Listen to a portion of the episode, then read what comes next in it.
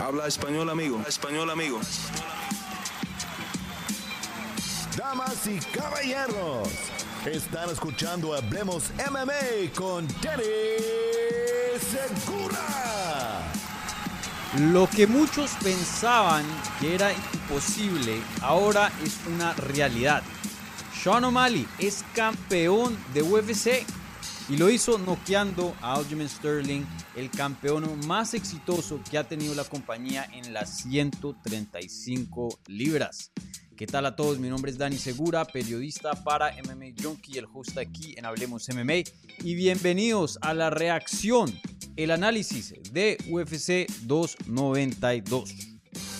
Gente, bastante de qué hablar, ya que era un pay-per-view con dos peleas de campeonato y también otras peleas eh, con harta significancia para sus respectivas divisiones. Así que una, un análisis, una, una reacción bien cargada el día de hoy. Se está haciendo lunes, no domingo, debido a que el domingo estuve viajando, yo estuve presencialmente ahí en Boston eh, cubriendo la cartelera de UFC 292, entonces no me dio el tiempo para eh, hacer un video y hablarles sobre los resultados de este evento. Pero bueno, ya hoy lunes, aquí con mi cafecito, listos para hablar de esta cartelera y, bueno, analizar estos resultados importantes que pues importantes para el deporte, pero también, como ustedes saben, aquí en Hablemos MMA siempre eh, le damos un enfoque al lado hispano, al lado latino y pues por ese lado también hay cosas muy, muy grandes y pues me imagino que ustedes ya saben de, de qué hablaremos. Obviamente de, de, Chito Vera y lo que lo puede seguir, ya que él está bien ligado ahora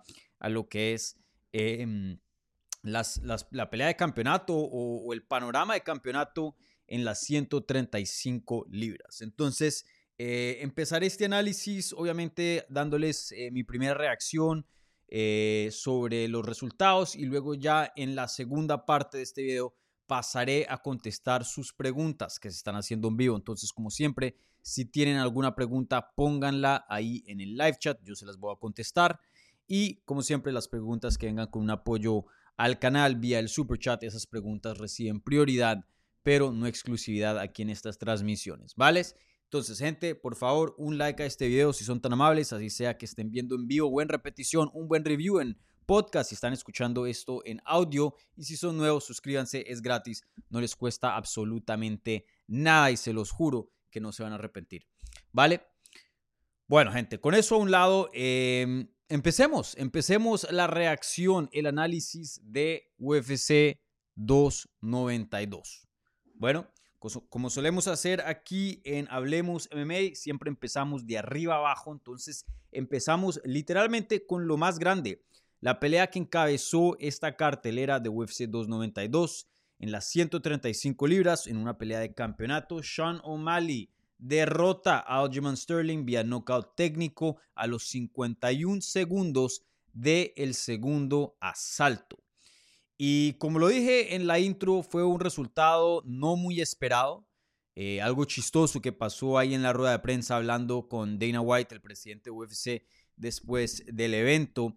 Eh, él cogió y nos preguntó a todos y dijo, levanten la mano quienes pensaban que Sean O'Malley iba a ganar y de 70 reporteros presentes en el cuarto de medios ahí en Boston como a las 3 de la mañana, 3 y media de la mañana, em, solo una persona levantó la mano de 70 y esa persona era de una cadena de televisión de Montana, que es obviamente de donde proviene Sean O'Malley, pues él estaba ahí solo por Sean O'Malley, no fue a cubrir el evento, fue a cubrir Sean O'Malley, eh, él mismo lo había dicho ya, pues que le, importaba mucho esa cadena que eh, alguien local estuviera hoy día peleando por un campeonato de UFC y bueno, coronándose como campeón. Entonces, un resultado bien, bien sorprendente. Creo que todos sabíamos, y yo mismo se los había dicho en la previa, si Sean O'Malley iba a ganar, ah, no, se los dije en la sesión de preguntas y respuestas, si Sean O'Malley iba a ganar este combate, no iba a ser por sumisión, no iba a ser por puntos, tenía que ser por knockout, porque las otras avenidas se veían muy improbables, ya que eh, a distancia obviamente toca favorecer a Aljamain Sterling y a su misión también a Aljamain Sterling. Entonces, eh, se dio lo que muchos pensaban que era improbable, pero pues yo creo que cualquier persona con un, buen análisis, un buen criterio, y si no, no, no, concuerdan con eso, también no lo tomen como eh, irrespeto, eh, quien, quien, sea que esté escuchando, pero cualquier persona creo que con, con conocimiento dejaba un campito para que esta esta probabilidad existiera, ¿no? Sean O'Malley sabemos que tiene un poder brutal, una precisión, pero abismal. Y bueno, poder brutal no, pero tiene buen poder y muy buena precisión que aumenta eh, sus probabilidades de knockout. Tiene buen timing, tiene un buen alcance. Entonces sabíamos que esto era posible. Y Sterling lo han noqueado en el pasado. No nos podemos olvidar de ese knockout brutal que, em, que Marlon Moraes le dio en el 2017. Entonces sabíamos que no era imposible noquearlo, no era un peleador que nunca lo habíamos visto noqueado como un John Jones o alguien de ese estilo que uno dice, bueno, pues es que la veo muy difícil que eso pase. Algo de probabilidad había. Y bueno, eh, hablando rápidamente de la acción y darles un análisis técnico antes de hablar ya de qué significa este resultado, eh, para ambos peleadores, eh, me pareció que Sean O'Malley se vio excelente.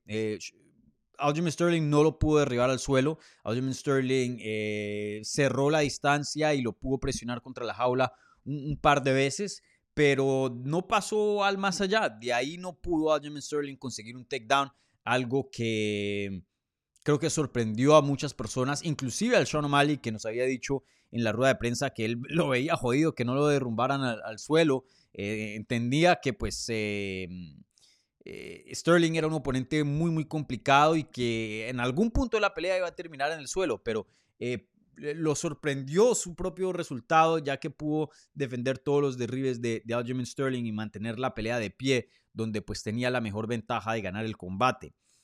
Y, bueno, eh, Sterling me pareció que en ese primer asalto se vio bien. Yo de hecho juzgué el primer asalto un 10-9 a favor de Sterling y los tres jueces viendo la pelea oficiales también le dieron un 10-9 a Sterling.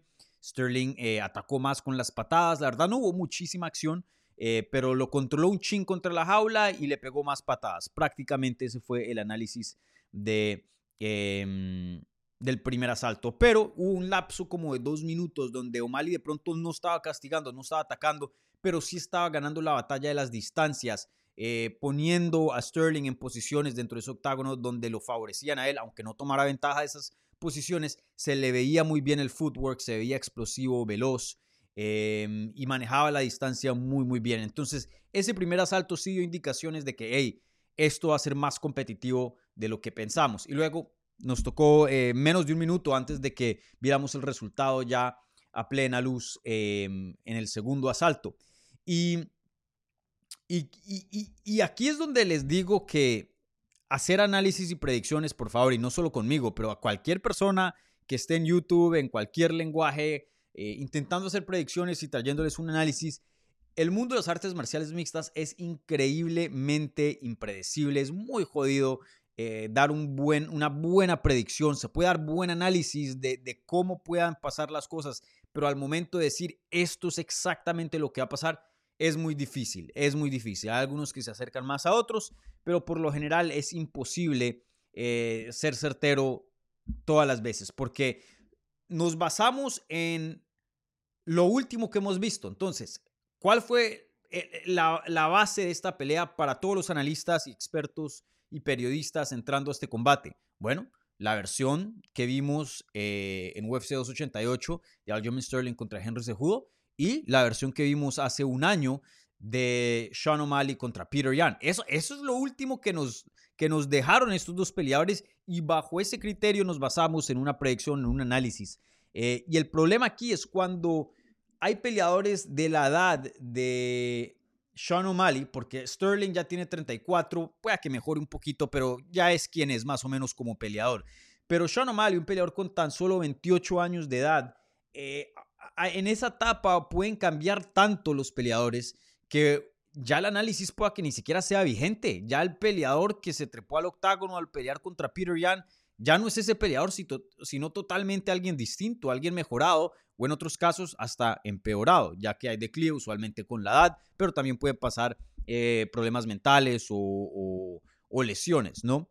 Y en este caso, claramente Sean O'Malley ha mejorado, ha mejorado muchísimo y no hay ningún, ninguna duda, en mi opinión, de que es un peleador élite, porque hay muchas personas entrando a esta pelea decían, Sean O'Malley aquí se la puso fácil, UFC, y, y sí se puede armar un argumento que de pronto UFC le acomodó el camino para que no la tuviera tan difícil, pero que le tuvo que ganar a peleadores duros. Claro que sí, Peter Yan es un ex campeón y noqueó hoy día al peleador o el campeón más exitoso que ha visto UFC en las 135 libras. Nadie había defendido el título tres veces consecutivamente como lo hizo Aljamain Sterling. Entonces, em, aquí toca aceptarlo, así sean haters de Sean O'Malley o no, toca aceptarlo. Sean O'Malley es un peleador élite. Pueda que ni defienda el título y lo pierda en su siguiente pelea, dependiendo con quién lo pongan, claro que sí. Em, pero que es uno de los mejores 5 3 del mundo, de eso no cabe ninguna duda. Sean O'Malley es un talento muy, muy bueno. Y algo que me cogió por sorpresa es que eh, siempre se ha hablado de qué tan grande es Aljamain Sterling, qué tan difíciles son esos cortes de peso, y por eso se hablaba mucho de que él iba a terminar en 145 libras.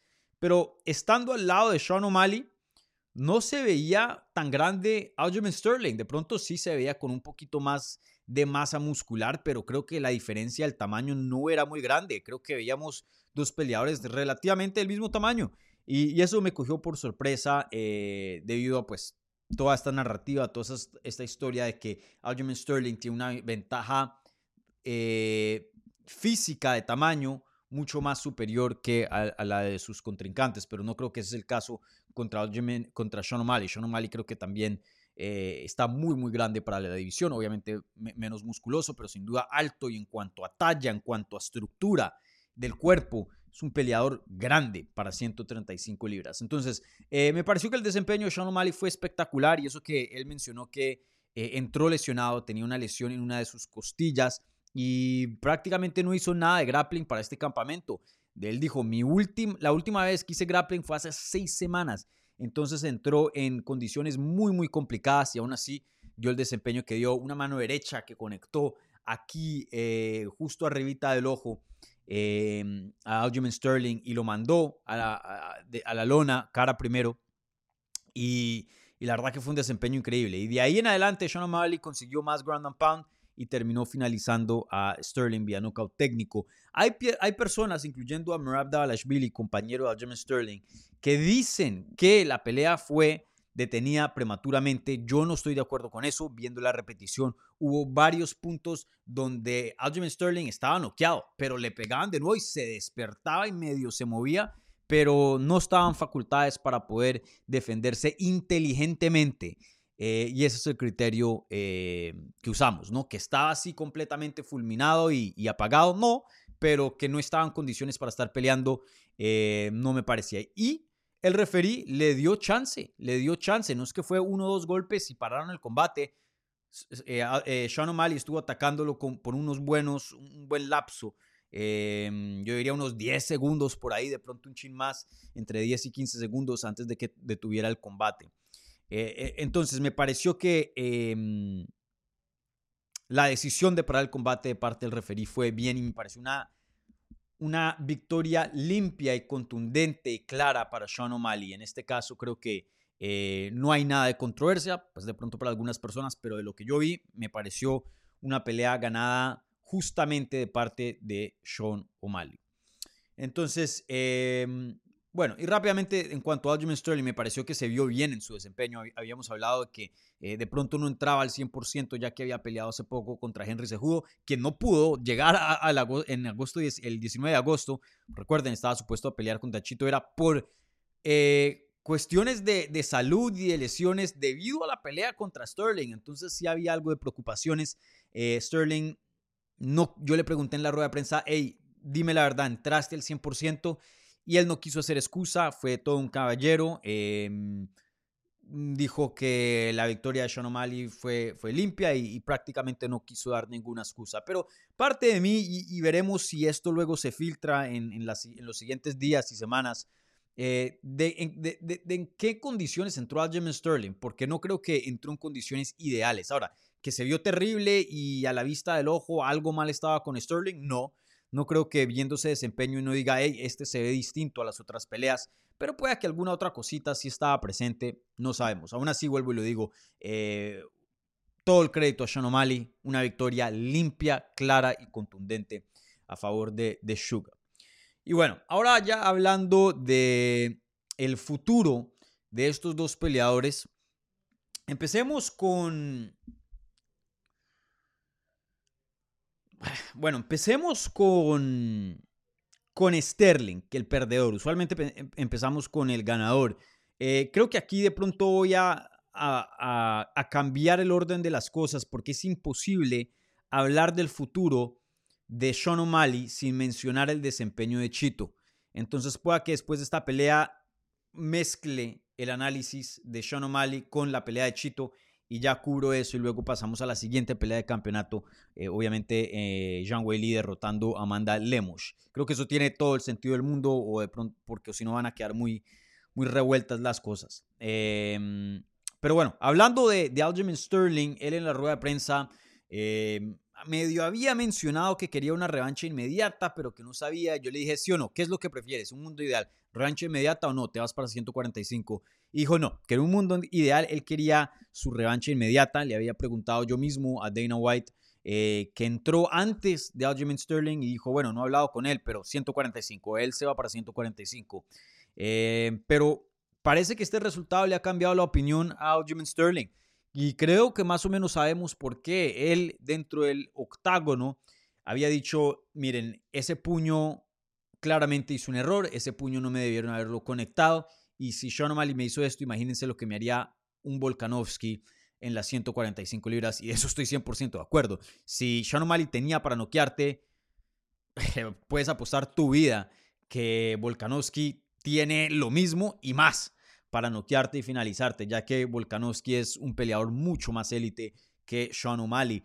Em, y estoy de acuerdo, estoy de acuerdo con Sterling. Eh, en 45 se le va a complicar algunas de las ventajas que lo hacen un peleador élite en 135, las perdería en 145, eso siendo el tamaño, ¿no? Eh, y su habilidad de, grappling, sabemos entre más pesado el contrincante sea en el grappling, más Em, o menos efectivas se ponen tus, tus tácticas, tus técnicas. Es mucho más fácil controlar y someter a alguien igual de tu tamaño o más pequeño que alguien más grande. Creo que eso es muy obvio. Y, yo se lo dije a Sterling y le pregunté, eh, ahí está un video, si no lo han visto en el canal con subtítulos en español, le dije, oye, pero dime, ¿qué tan difícil es bajar a 135? Porque hablamos de esto, hablamos de esto, pero de lo que sabemos, por lo menos públicamente, no has tenido ningún problema de salud debido a un corte de peso y nunca has fallado de peso y has estado peleando en tus últimas 4 o 5 peleas, peleas de campeonato que requieren llegar a 135, no 136. Eh, entonces, dinos, ¿tienes carrera aquí en 135 si, si de verdad quisieras hacer el esfuerzo? Y prácticamente dijo que sí, que, que no le gusta, pero que puede llegar al peso, puede llegar al peso y puede seguirlo haciendo. Entonces, eh, veremos cuál es el futuro. Eh, él está pidiendo la revancha inmediata, dudo que se la den. Dana White, de lo que le pregunté, no dijo, y yo también le pregunté a Dana, pero bueno, porque él me dijo, pregúntenle a Sterling, pero 145. Y yo le dije, bueno, pero supongamos que quisiera quedarse en 135, revancha inmediata, sí o no. Y él más o menos apuntó a que no, que, que 145. Y bueno, también le hice yo la misma pregunta a Sean O'Malley en la rueda de prensa. Le dije, hey, Aquí Sterling está diciendo que quiere revancha inmediata y, él le sorprendió eso y dijo, ¿seguro? ¿No se va a 145? Y yo le dije, no, eso fue lo que dijo. Y Sterling eh, y O'Malley me dijo, ah, next question, siguiente pregunta.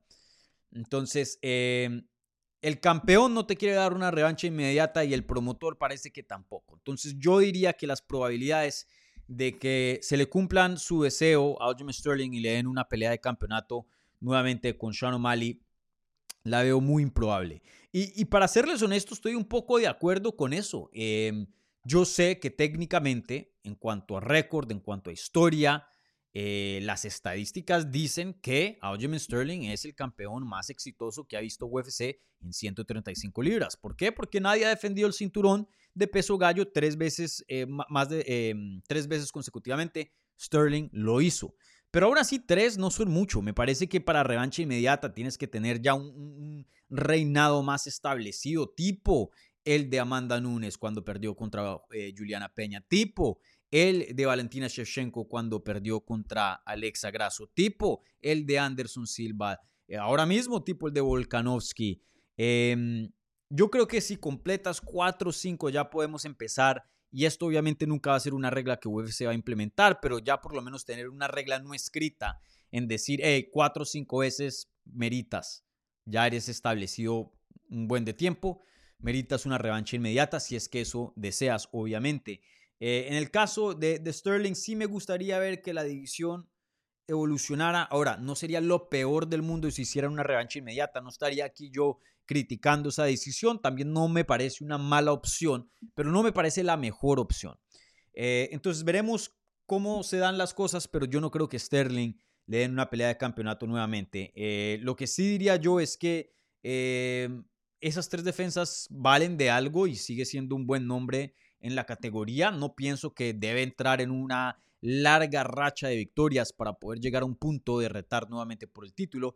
Que gane una o dos veces y ya nuevamente empújenlo a una pelea de campeonato si es que pues eh, en ese entonces vemos que es el que más se, se merece la, la oportunidad, ¿no? Pero no creo que debería ser larga. Y bueno, en cuanto a 145 libras, yo no creo que se debería subir, no veo que tenga tanto éxito como ha tenido en 135. Creo que en 145 puede llegar hasta ser rankeado. Sin duda, uno de los mejores 15 del mundo. Me sentiría bien cómodo decir que está entre los mejores 10, pero mejores 5, eh, no creo. No creo. Por eso digo que es mejor que se queden 135 libras, pero ahí veremos, ahí veremos. Esto también le va a poner mucha presión a Merab Billy porque él también quiere su pelea de campeonato, pero mientras ambos estén compitiendo por ese puesto, van a haber situaciones muy complicadas, muy incómodas para ambos peleadores, ya que pues los mejores pelean contra los mejores, así eh, funciona UFC.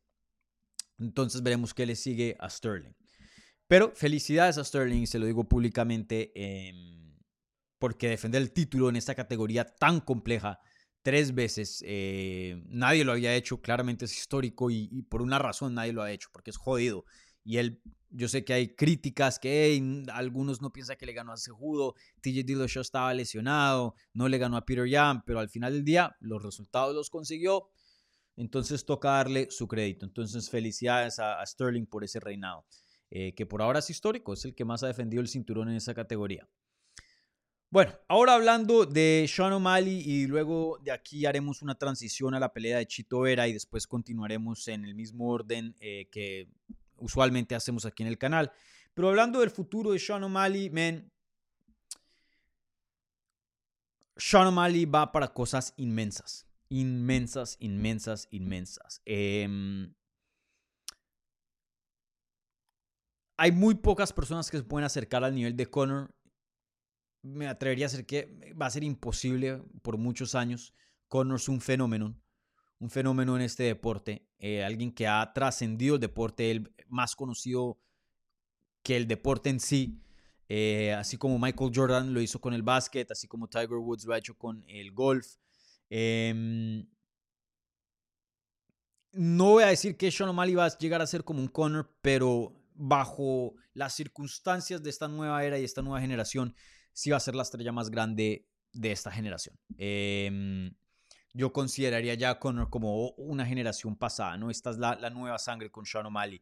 Eh, tanto que si no se dieron cuenta, UFC publicó la finalización de Sean O'Malley públicamente en YouTube y en sus redes sociales. De un pay-per-view. La primera vez en la historia de la compañía que ponen una finalización de un evento estelar en YouTube gratis al, al instante de que pasa.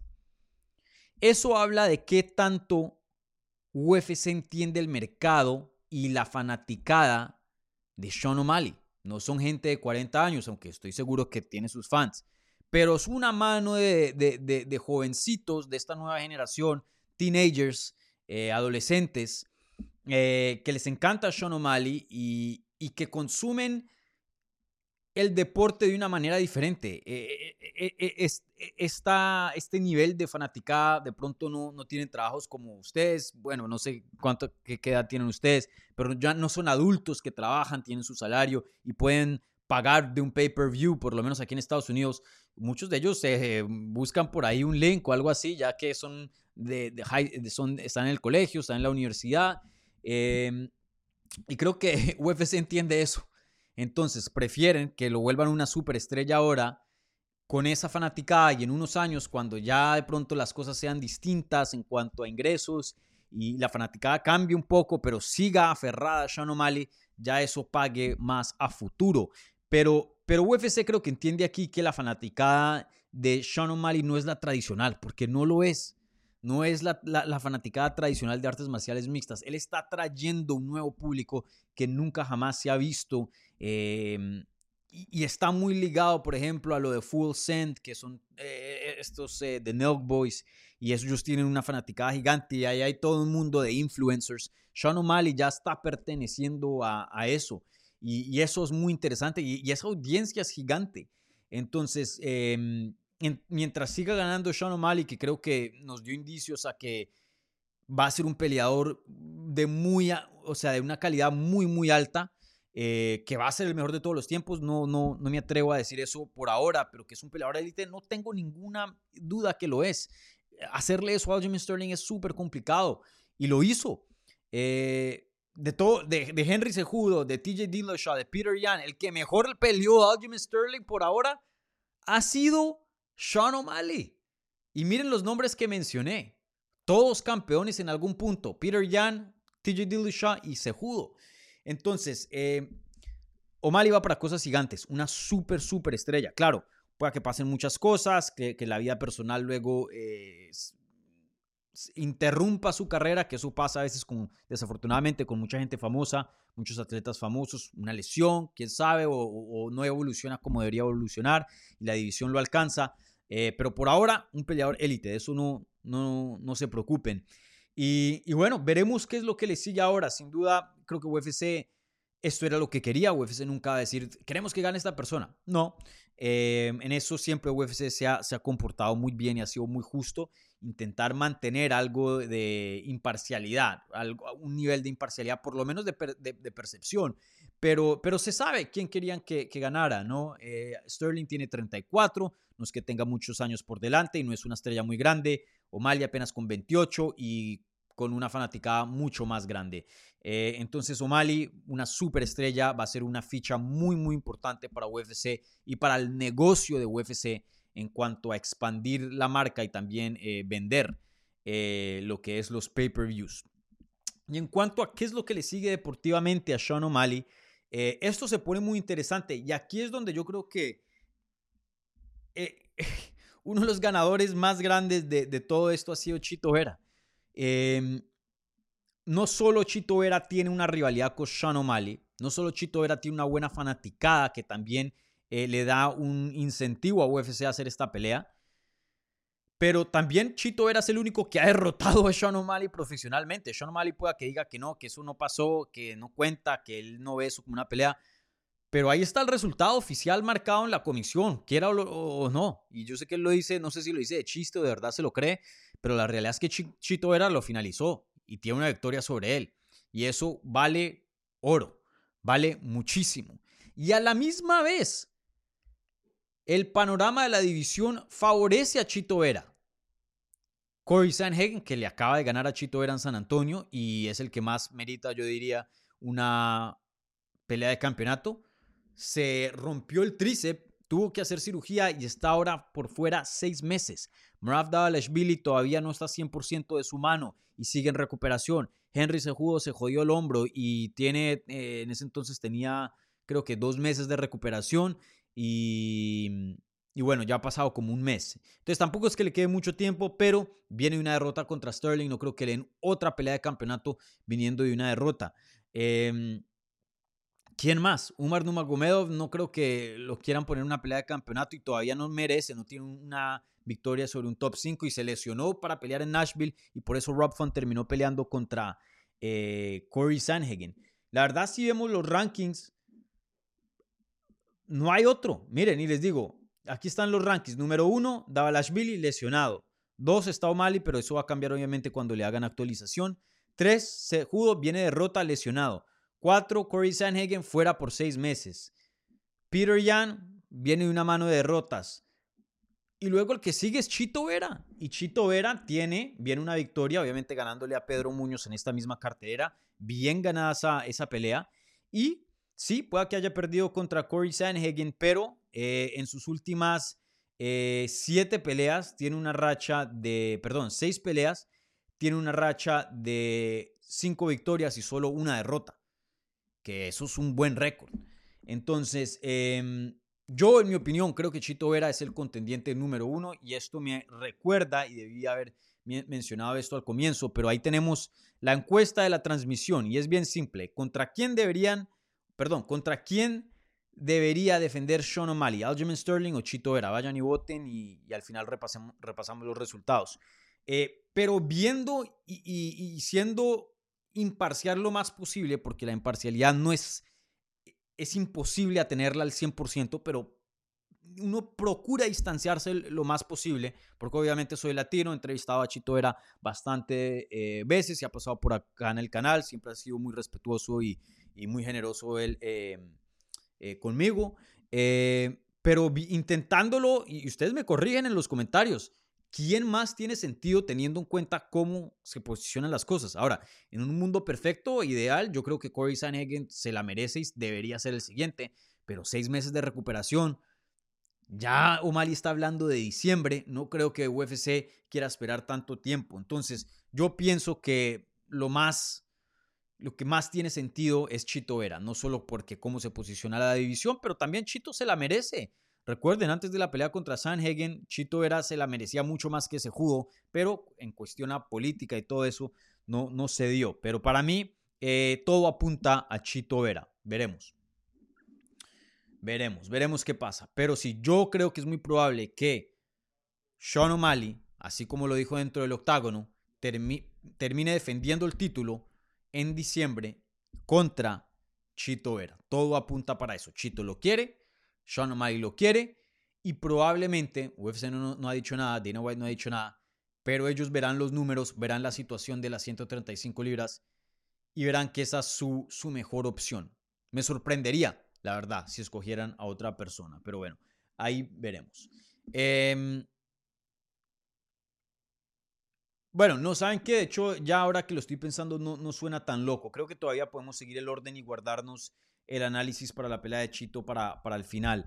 Eh, creo que le puedo añadir más cosas de, lo que mencioné. Eh, entonces, pasemos eh, rápidamente, no quiero tardar mucho tiempo en esta, pero en el evento coestelar, Zhang Weili defiende su título de las mujeres de las 115 libras, derrotando a Amanda Lemos en una decisión unánime 50-43, 50-44 y 49-45. Viendo a ese puntaje, pues obviamente deducimos que fue una pelea muy dominante y esta era la pelea que yo veía pero yo sí me estaba dudando un poco y se los había mencionado en la previa que hice con Jorge Ebro el, jueves, eh, que, me, este, me, estaba dudando un poco porque sí veía otras personas muy confiados de que Amanda Lemos era la, la precisa para derrotar a Zhang Wei Li y que muchos veían esta pelea súper competitiva y yo me preguntaba, hey, ¿será que no estoy viendo algo bien? ¿Será que eh, me, falta algo aquí en mi análisis? Eh, pero no, creo que la pelea se dio como exactamente yo pensaba, se los describí aquí al pie de la letra em, en la sesión de preguntas y respuestas. ¿Qué fue lo que les dije? Sean Weili tiene mejor lucha y tiene un ritmo de trabajo más alto y eso es lo que vamos a ver. Simplemente Sean Weili va a controlar y va a hacer más en esa pelea. Se los dije antes de, del combate em, y eso fue lo que pasó. Amanda Lemos por ahí tuvo un par de momentos donde encajó una sumisión y se veía Jean Weili incómoda, pero no tenía la posición para finalizarlo, o finalizarla, perdón. Em, y Jean Weili, fuera de eso, controló e hizo prácticamente lo que quería. a Amanda Lemos le, le, faltó mucha lucha eh, y habilidad de, de, ponerse de pie y de no dejar que la pelea nuevamente llegara al suelo para poder eh, eh, estar viva en este combate, ya que sabemos que las manos y el poder es lo que Em, le ha conseguido la mayoría de sus victorias. Eh, y en este caso, Zhang Weili empieza con 34 años de edad a... Empieza un reinado nuevo, porque sabíamos que ella pues, se había vuelto campeona, ganándole a Joanna Jacek en el 2020, pierde el cinturón contra Rose Namajunas, lo pierde la oportunidad en recuperarlo nuevamente en una revancha inmediata, luego le gana a Joanna Jacek, luego le gana a Carla Esparza, recobrando el cinturón de las 115 libras, y ahora lo, lo defiende por primera vez contra Amanda Lemos. Eh, esta división es muy similar a las 135 libras de los hombres en el sentido de que es muy, muy competitiva. Entonces, em, es jodido mantenerse campeona en esta categoría. Hay mucho nivel y hay, hay muchas de mucho nivel. Eh, la siguiente probablemente va a ser Tatiana Suárez. Todo indica que sí. Eh, ella viene de ganarle a Jessica Andrade su regreso a las 115 libras porque su regreso original eh, a principios de este año fue en 125. Y, y, esa pelea es complicada. Yo creo que hasta de pronto tendría Tatiana como favorita. No sé, tendría que, que sentarme con calma y analizar eso un poco más, pero sí creo que sería una de las peleas más complicadas, si no la más complicada para la carrera de Zhang Weili. Entonces, em, veremos. También existe la posibilidad de que Zhang Zhonan, la otra china en esa categoría, termine eh, peleando contra ella, ya que pues eh, viene una buena racha, merece una pelea de campeonato y es China, puede que esa pelea hasta se haga en China y sea bien grande para ese lado del mundo, ¿no? Entonces creo que entre esas dos está Jean Jonan o Tatiana Suárez. Cualquiera de esas dos opciones creo que eh, van a ser peleas interesantes, van a ser peleas muy, muy duras. Diría yo que la más dura es la de, la de Tatiana Suárez. Em, y me parece que Tatiana se la merece más, pero em, entiendo si UFC decide irse con eh, Jean Jonan y hacer esa pelea en China, ya que eh, ellos tienen mucha importancia para, o le ponen mucha importancia a ese mercado y sin duda esa pelea sería Em, importante y sería grande para, para China, ¿no? En cuanto a Amanda Lemos, eh, pues 36 años de edad, probablemente esta sea su última oportunidad o fue su última oportunidad al título. Eh, que pueda ponerse en otra racha y retar otra vez nuevamente a futuro, eh, siempre es posible, pero lo veo improbable, la verdad. Creo que esta era, a, los 36, esta era, esta era. Eh, todavía creo que es una de las mejores en esa división. Estoy seguro que a futuro va a conseguir victorias importantes, va a estar en peleas importantes, pero me sorprendería eh, si llega a pelear nuevamente por un título. La verdad no, no lo veo, no lo veo. Em, y sí, veremos cómo, cómo le va a Jean Weili eh, en este segundo reinado. Primera defensa completa. veremos qué le sigue en el futuro, pero lo, que, lo que está en el futuro es complicado. Es complicado. Entonces ahí veremos. Bueno, ahora pasamos a las 170 libras, la pelea que abrió estas dos peleas de campeonato. Eh, en esa pelea vimos a un gran prospecto que está invicto. Hoy día, bueno, ya ni siquiera prospecto, pero contendiente, ya que es rankeado. Ian Gary derrota a New Magni vía decisión unánime 30-26, 30-26 y 30-24. Eh, otra pelea muy, muy dominante. Eh, Ian Gary se vio excelente. Eh, sé que New Magni no entró en las circunstancias ideales porque fue una pelea de corto aviso, pero New Magni en corto aviso lo hemos visto tener muy buenos desempeños, pueda que no al 100%, pero aún así su 80, su 90% es muy bueno, es un veterano con muchas habilidades, muy versátil. Ian Gary probablemente le dio la peor derrota de su carrera en recientes tiempos. Em, bueno, yo sé que Duriño Burns lo, finalizó, pero fue relativamente rápido. También Shafkat, Rakhmonov. Em, pero, men, Ian le pasó por encima, la verdad. Y no es que, no, no pienso que Magni, aunque ya creo que viene en declive desde hace un tempito, pero no muy, no muy grave, no pienso que se haya visto terrible, pero creo que esto habla de qué tan bueno es Ian Garry. A muchas personas Ian Garry no le cae bien, ya que habla bastante. Eh, muchos de ustedes me habían preguntado que si estaba hablando de más. Claro que estaba hablando de más, pero es una espada de doble filo. Si ganas, te catapulta y si pierdes, te van a caer bien duro. En este caso, pues se habló, creció la pelea y a la hora del té hizo lo que tenía que hacer y más. Y eh, la verdad que Ian Gary tiene un striking muy, muy bueno, patadas brutales. Claro que lo vimos contra eh, New, Gary, Magni, perdón. Eh, patadas a las piernas, patadas al cuerpo, a la cara, un, manejo de distancia muy bueno, un timing bueno, tiene poder, tiene una buena defensa. Eh, el grappling no es el mejor del mundo, pero también no está malo. Eh, tiene una buena defensa de Rives, buen control en el clinch. Ian Garry se está volviendo un peleador muy, muy interesante, muy, muy interesante y, y pueda que sea futuro campeón. Por ahora lo que vemos va a esas. Veremos ya cuando se tope con alguien de un, calibre mucho más alto. Eh, pero todo apunta a eso, todo apunta a eso. Eh, Ian Gary después de la pelea pidió una pelea contra em, Steven Wonderboy Thompson. Y Steven Wonderboy Thompson, por lo menos eh, acorde a lo que dice Dana White, nos dijo que inmediatamente lo contactaron después de la pelea de Ian Gary y Thompson dijo, no, gracias, no quiero pelear con él.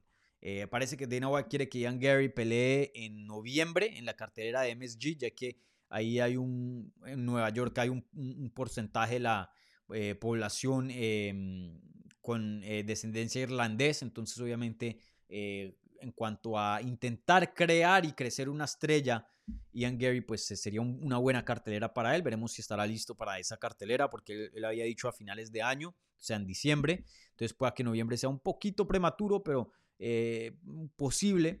Em, a mí me encantaba esa pelea contra Steven Wonderboy Thompson. Espero que no esté 100% em, cerrada. Eh, yo sé que Dana White está diciendo que Thompson no la quiere, pero me parece que sería un paso excelente para Ian Gary. Eh, sin duda, un paso que tiene sentido y, una pelea fenomenal. La verdad que antes de la pelea con Neo Magni, yo diría, no, yo me voy con Wonderboy Thompson. Le gana a Ian Gary sobrado. Pero ahora, después de verlo contra Magni, eh, esa pelea en mi mente, mucho, mucho más competitiva y ahora mismo ni siquiera sabría quién escoger. Eh, yo probablemente me iría con Ian Gary en, a estas alturas. Pero Ian Gary se está viendo súper, súper bien. Em, veremos qué tan lejos puede llegar, pero sí pinta para, para futuro campeón este, este man, este peleador. Entonces, eh, veremos qué le sigue. Si no es Wonderboy Thompson, creo que si Jeff Neal, que era el oponente original, no está gravemente lesionado, de pronto se podría hacer esa pelea y tendría sentido porque Jeff Neal sí es una escala, un escalón más que Neo Magni. Em, ahí también el problema es que él entrena en Killcliff y ahí en Killcliff hay una mano de, peleadores élite de las 170 de UFC. En Killcliff eh, entrena Duriño Burns, Shafkar Rakhmonov, eh, Vicente Luque, em, bueno, entrenaba Kevin Lee. Eh, ¿Quién más? Creo que me falta alguien más. Em, bueno, Ian Gary. Bueno, creo que eso es top, pero ya de ahí hay varios en el top que no van a pelear, ¿no? Y él, ya lo dijo. Por ejemplo, a mí una pelea entre em, Ian Gary y Shafka Rakhmonov sería excelente, pero no creo que se dé, ¿no? Em, igual con Gilbert Burns, pero no se va a dar.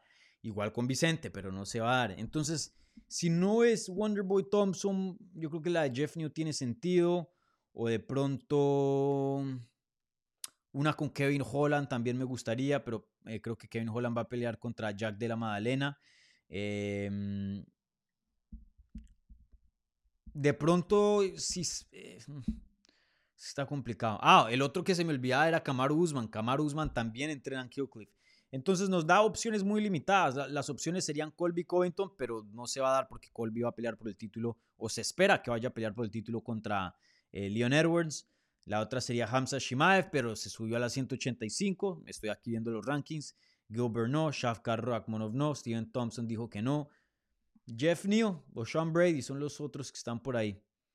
Y ya después entramos a la parte del ranking donde no tiene sentido para Ian Gary. Entonces, la verdad que las opciones son muy limitadas. Ojalá que se, le, se dé la de Wonderboy Thompson porque creo que ese es el paso adecuado y la mejor pelea que hoy día se puede hacer y que tenga sentido con Ian Gary. En cuanto a, a Neil Magny, rápidamente, eh, creo que aquí empezamos a ver el declive de, este gran veterano que por muchos años se mantuvo como un gatekeeper élite, pero creo que ya eso va a empezar en bajada. Ya yo lo había presenciado, por ejemplo, en la pelea de Phil Rose se vio muy mal a pesar de, de haber ganado una decisión dividida. Yo estuve ahí en esa cartelera en Jacksonville. Eh, ya de aquí creo que Neo Magni mm, le va a costar mantenerse dentro de los rankings. Por mucho tiempo era indiscutible, uno de los mejores 15 del mundo, pero creo que esta derrota pueda que lo saque y si no, eh, yo creo que le va a costar mantenerse. Creo que ya, ya estamos viendo el, otro lado de la carrera de, de New Magni, entonces veremos qué, qué es lo que le sigue. Bueno, ¿qué más hay por aquí para analizar? Eh, bueno, rápidamente Mario Bautista le gana a eh, Damon Black, Blackshear vía decisión unánime. Eh, pelea complicada, pero se vio bien. Bautista hoy día con cinco victorias consecutivas. Ya es hora de que entre a los rankings y ya es hora que le den peleas grandes. eh, Bautista, alguien que entrena eh, ahí en Phoenix, Arizona, con DMMA Lab, que es el mismo campamento de Sean O'Malley. Se ve bien, un peleador muy bueno en 135. Eh, y bueno, ahora sí hablemos de la cartelera, de perdón, de la pelea que abrió la cartelera estelar y esto fue en las 135 libras. Marlon Chito Vera derrota a Pedro Muñoz vía decisión unánime 30-27, 30-27 y 29-28. Yo juzgué la pelea un 29-28. Me pareció que Pedro. Em, ya ni me acuerdo. Me pareció que Pedro ganó el segundo asalto y me pareció que Chito ganó el primero. O al revés, ya ni me acuerdo. El tercero obviamente fue el más obvio, que fue de favor a Chito Vera. Eh, hubo un round que fue medio claro para, para, Pedro y otro que también me pareció que fue medio claro para, para Chito, así fue como llegué al 29-28. Em, pero el 30-27 eh, eh, no, también no me parece loco. Tendría que ver la pelea nuevamente porque ya no, me acuerdo exactamente de, la acción em, aquí mismo. Pero creo que al final del día se ven los 15 minutos de pelea y el mejor peleador ahí sale Chito Vera. Chito Vera, eh, pues miren la cara a Pedro Muñoz y miren la cara a Chito Vera, ¿no? Chito se vio muy bien me pareció que Chito Vera entró con un nivel de urgencia em, no, no visto anteriormente y eso yo se los había comunicado en la previa, igualmente en la sesión de preguntas y respuestas previo al evento, que, que, claro, todos los peleadores tienen deficiencias y que hay mucho por, por qué mejorar. Este deporte es imposible llegar a, ser el mejor en todo porque simplemente hay mucho de, de en qué enfocarse. Em, y claro que Chito Vera eh, tiene sus, carencias y hay cosas que pueden mejorar también. Pero la principal, en mi opinión, y lo que más le costaba peleas no era tanto su técnica, ni su falta de mentón, si su falta de cardio, su falta de poder de knockout o fuerza, velocidad. No. O, técnicamente hablando de, nivel de striking, nivel de jiu-jitsu, nivel.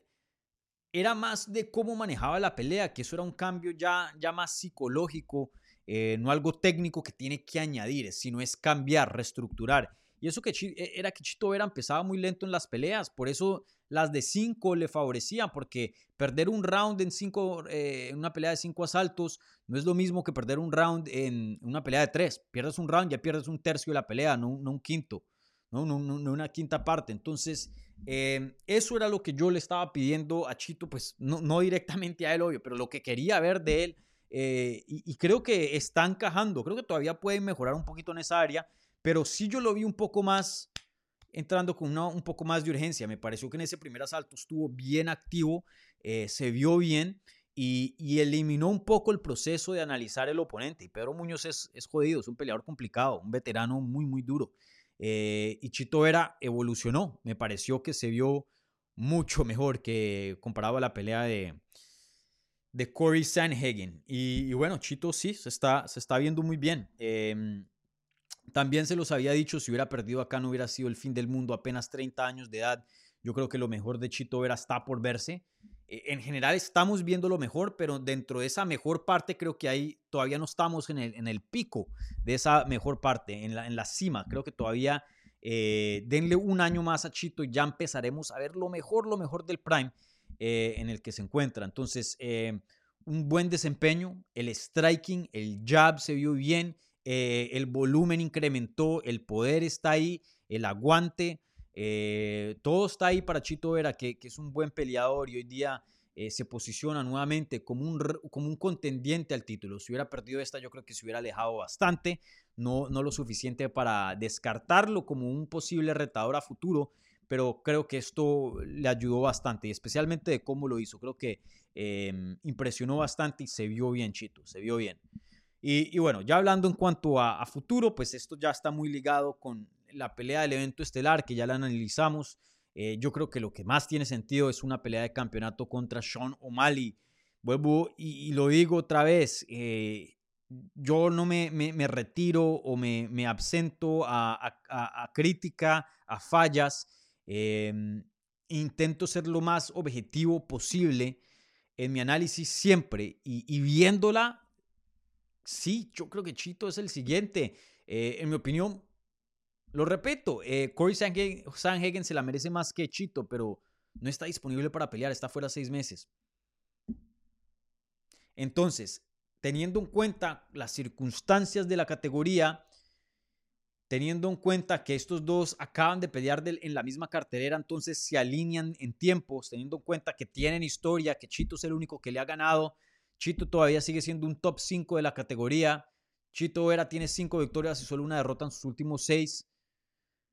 Tiene sentido, esta pelea se tiene que dar. Me parece que si UFC no la hace, ahí están perdiendo una oportunidad gigante para hacer de pronto la pelea más, más grande mediáticamente en la historia de las 135 libras. Se había hablado mucho eh, en cuanto a proyecciones de lo que más o menos ya había visto la UFC, de que esta pelea entre Sean O'Malley y Aljamain Sterling era la pelea más grande de la historia de las 135 libras. No estoy hablando de qué significa, porque creo que eh, la rivalidad entre Uriah Faber y Dominic Cruz de pronto deportivamente tienen más peso y es más grande para los fanáticos así fieles pero en cuanto a qué movía más interés en general, números, todo, esta pelea era la más grande que se había hecho en, en las 135 libras y no me sorprende si buscamos a todas las peleas que han encabezado un pay-per-view de UFC de 135 libras, esta probablemente va a ser la que más vendió.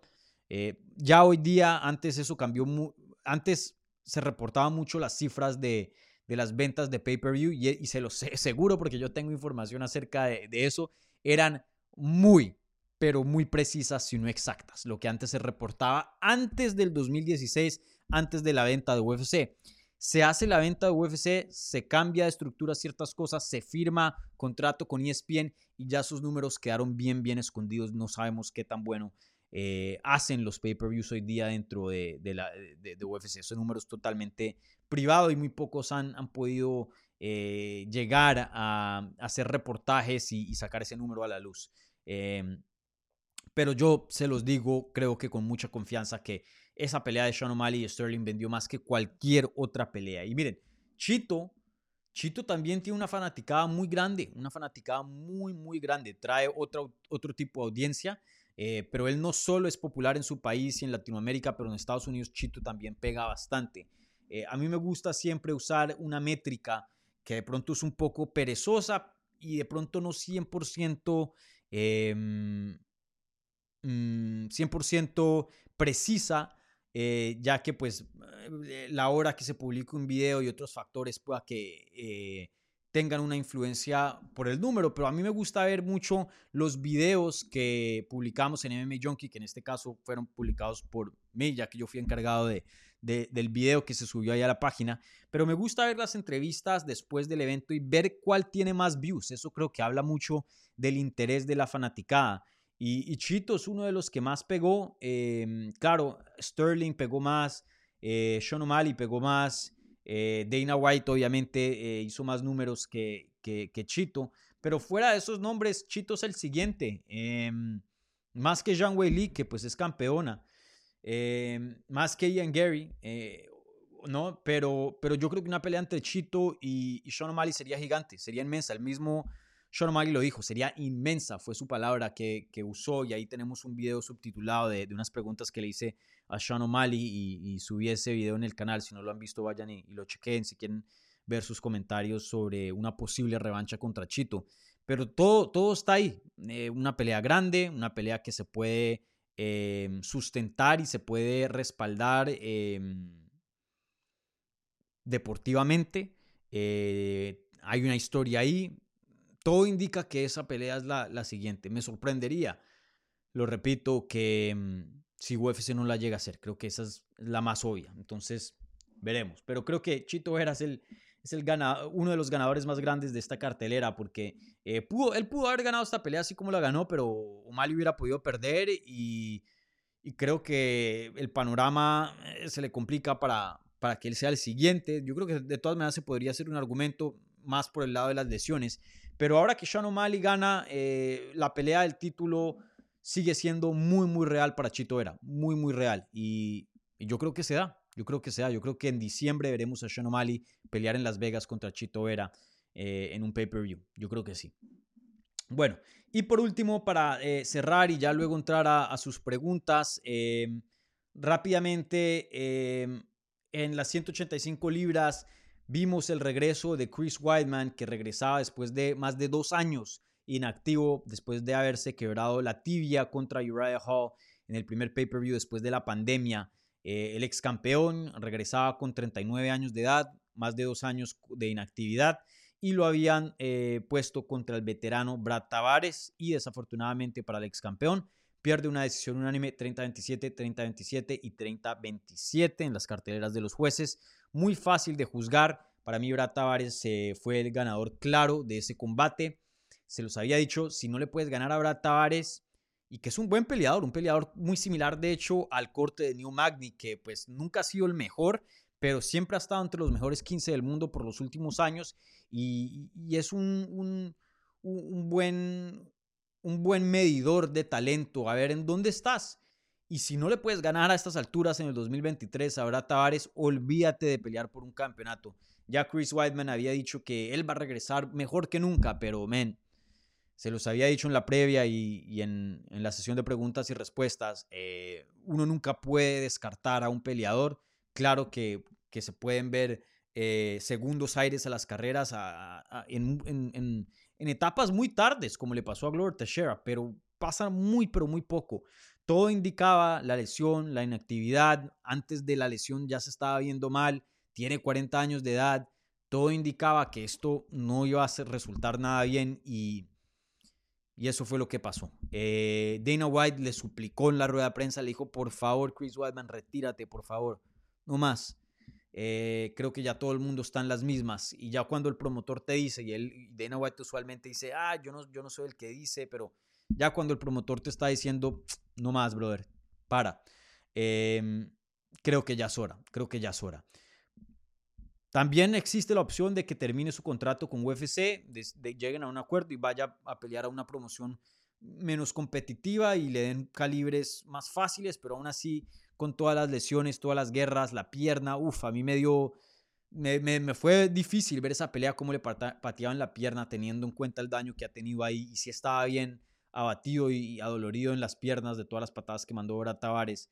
Em, ya es hora, Chris Weidman, ya es hora. Eh, y aquí es donde uno ve, sí, el peleador tiene que tener a veces un nivel de creencia en sí mismo irracional para poder hacer lo que hacen, porque subirse a un octágono y, poner la vida en línea, ya eso es irracional, ¿no?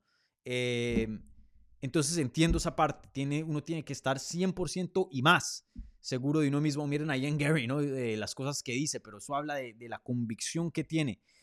Pero por lo menos si la realidad de Ian Gary se acerca, no voy a decir que empata, pero se acerca a lo que él habla, a lo que él piensa de sí mismo. Y por lo menos uno dice, bueno, pues sí, pero ya esto que, dice que no, que va, él va a ser campeón y que va a regresar mejor como, como nunca, eh, dos victorias y siete derrotas en sus últimos nueve combates, 40 años de edad, dos años de inactividad, lesiones por doquier.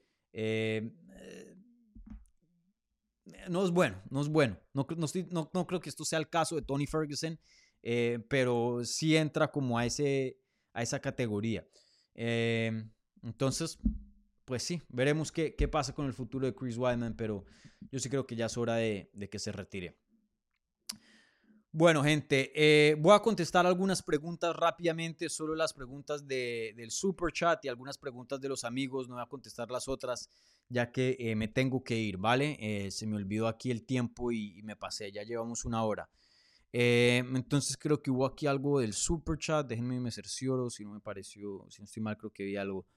Em, bueno, entonces sí, voy a contestar unas preguntitas nomás, unas 4 o 5 y, me voy, ¿vale? Pero antes de eso, por favor, gente, un like a este video si son tan amables. Apenas vamos 86 likes, ya casi 300 personas. Entonces, eh, dos tercios no, no han dado like. Entonces, por favor, revientes ese botón, es gratis y ayuda muchísimo.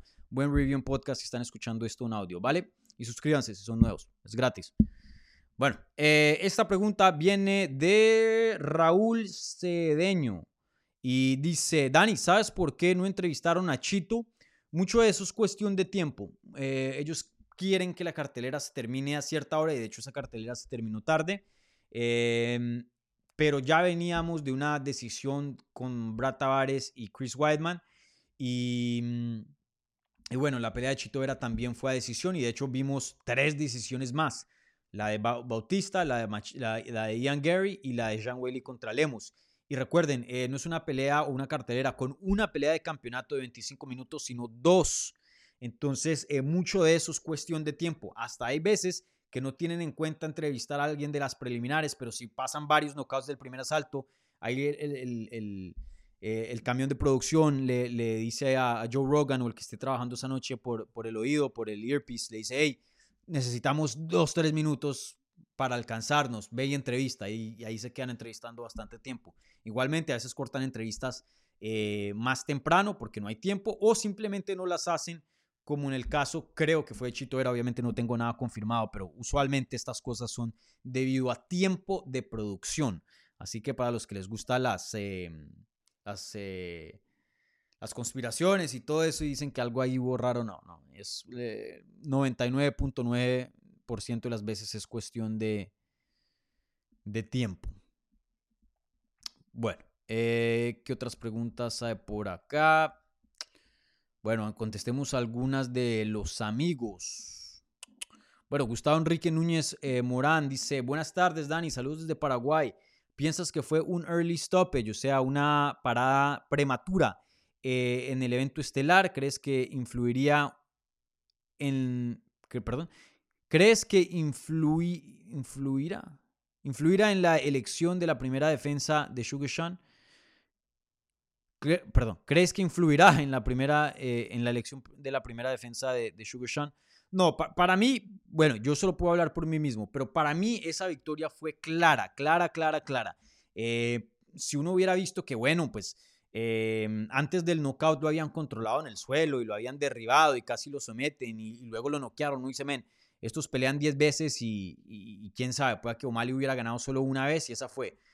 Pero antes de eso, sí, O'Malley puede que hubiera perdido el primer asalto, pero ese primer asalto fue súper cerrado y, lo importante no es que perdiera, es que no hizo, no dejó a Aljamain Sterling hacer lo que él hace usualmente, que es el derribar y controlar. Y, y, por lo general, el parar los derribes se vuelve algo más frecuente tarde en la pelea, pero en los primeros asaltos Aljamain Sterling es jodido, es súper complicado. Mm, y, y, detuvo todos los takedowns. Y supuestamente estaba gravemente lesionado de, de la costilla. Y luego lo noqueó. Algo que TJ Dillashaw no pudo hacer. Henry Cejudo no pudo, no pudo hacer. Peter Yan no pudo hacer. Corey Sanhagen no pudo hacer. Pedro Muñoz no pudo hacer. Jimmy Rivera no pudo hacer. Qué pena, pero Sean O'Malley es legítimo, es élite. Pueda que pierdan su próxima pelea contra Chito, pueda que Merab le gane, pueda que... Pero hoy día es élite, eso no se le puede negar. Es un buen peleador de alto calibre y toca, así les guste o no, denle su crédito, denle su crédito. Eh, no pienso que como, como terminó esta pelea vaya a afectar de que no, no es un campeón legítimo, no. Creo que él va a entrar a su siguiente pelea como un campeón establecido y legítimo por lo menos en mis ojos, ganarle a, Sterling no es cosa fácil. No es cosa fácil. Y no pienso que fue un, una parada prematura. Me pareció que el referí le dio chance a Sterling y los golpes seguían, seguían, seguían. En varias ocasiones estaba afuera, le pegaban y volvía y despertaba. Eso no es una buena indicación de un peleador defendiéndose inteligentemente cuando necesitas de un puño para poder despertar y empezar a defenderte nuevamente. Así que eh, no, no creo que lo afecte. Bueno, saludos a M que está por acá poniendo emojis de, de Chito los emojis exclusivos a los miembros, a los amigos de Hablemos MMA. Igualmente saludos a Luis Flores, otro gran amigo del canal que también usa esos mismos emojis. Y el thumbs up con el guante de, de artes marciales mixtas. Em, bueno, ¿qué otras preguntas hay por acá?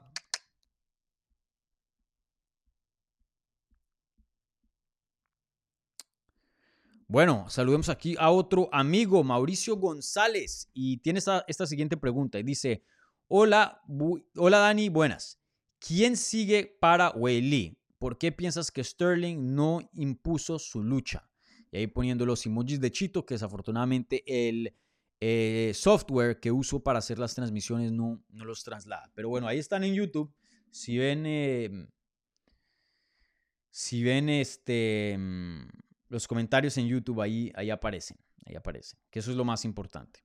Y bueno, eh, ¿Quién sigue para Weili? Para mí, me gustaría verla contra Tatiana Suárez. Sí, yo sé que apenas tiene dos victorias desde su regreso, pero está invicta y antes de eso, eh, ella se merecía una pelea de campeonato, pero sufrió lesiones que la dejaron por fuera y luego pasó la pandemia y luego sufrió más lesiones. Regresa, gana dos veces, le gana una ex campeona como lo es em, Jessica Andrade. Me parece que eso es lo suficiente. O sea, ya te la merecías antes de, de, de las lesiones y de la inactividad regresas, ganas dos, creo que ya, ya, ya te mereces. Yo sé que Zhang Yunan también eh, merece y, y pueda que existan dos verdades. O sea, cuando uno dice que un peleador se merece una pelea de campeonato, eso no invalida el trabajo de otro y que otra persona no, no se la merece. Hay veces en la división que hay cuatro cinco que se merecen peleas de campeonato. Como que hay veces que la división la limpió totalmente el campeón y nadie se merece el campeonato, pero toca hacer peleas de campeonato y, se hacen. En este caso, las dos, em, las dos se merecen em, peleas de campeonato, pero si las ponemos en una balanza, yo creo que Tatiana Suárez se la merece aún más. Em, no hace mucho, en el 2022, el año pasado, en marzo, eh, Jean perdía contra Marina Rodríguez y antes de eso contra Carla Esparza. Desde entonces ya ha ganado a Mackenzie Dern y a Jessica Andrade. Eh, yo haría la pelea de Tatiana Suárez. Es más, estamos hablando de qué tan grande sería la pelea entre Zhang Yunan y, y Zhang Weili para China y que harían esa pelea en China. Pero yo creo que una historia más grande, si nos ponemos como el, gorrito de, promotor, sería la americana contra la china en China. O sea, poner esas dos cosas en ese, tipo de historia también ahí, ¿no? Eh, y, claro que sería grande también. Yo creo que lo importante es que la campeona defienda en su país, ¿no? Eh, no, no creo que la contrincante sea tanto el definitivo si esa pelea sería grande para ese mercado o no. Eh, que de pronto, porque pues obviamente Jean Jonan haría más medios y eso, habla, pues no sé cuál sería el lenguaje ahí, mandarín o el otro, Catán, ya no me acuerdo. Pero en fin, cualquier lenguaje que sea que hablen allá. Obviamente eso ayudaría también, pero no, creo que él perjudicaría si, si fuera Tatiana Suárez. Creo que también sería grande. Aquí la ficha principal es que Weili defienda en China y punto. Eh, pero bueno, yo, yo diría que la siguiente, eh, Tatiana Suárez, pero no me molestaría para nada que Zhang Yunan también le den esa oportunidad. Entre esas dos creo que está bien. Fuera de esas dos sí, sí tendría algún problema.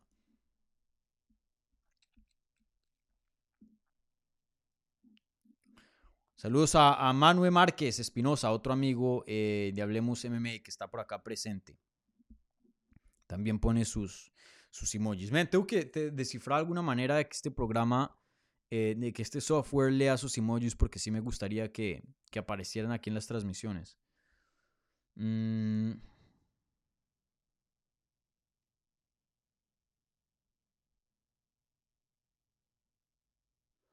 Jesús Urciaga presente.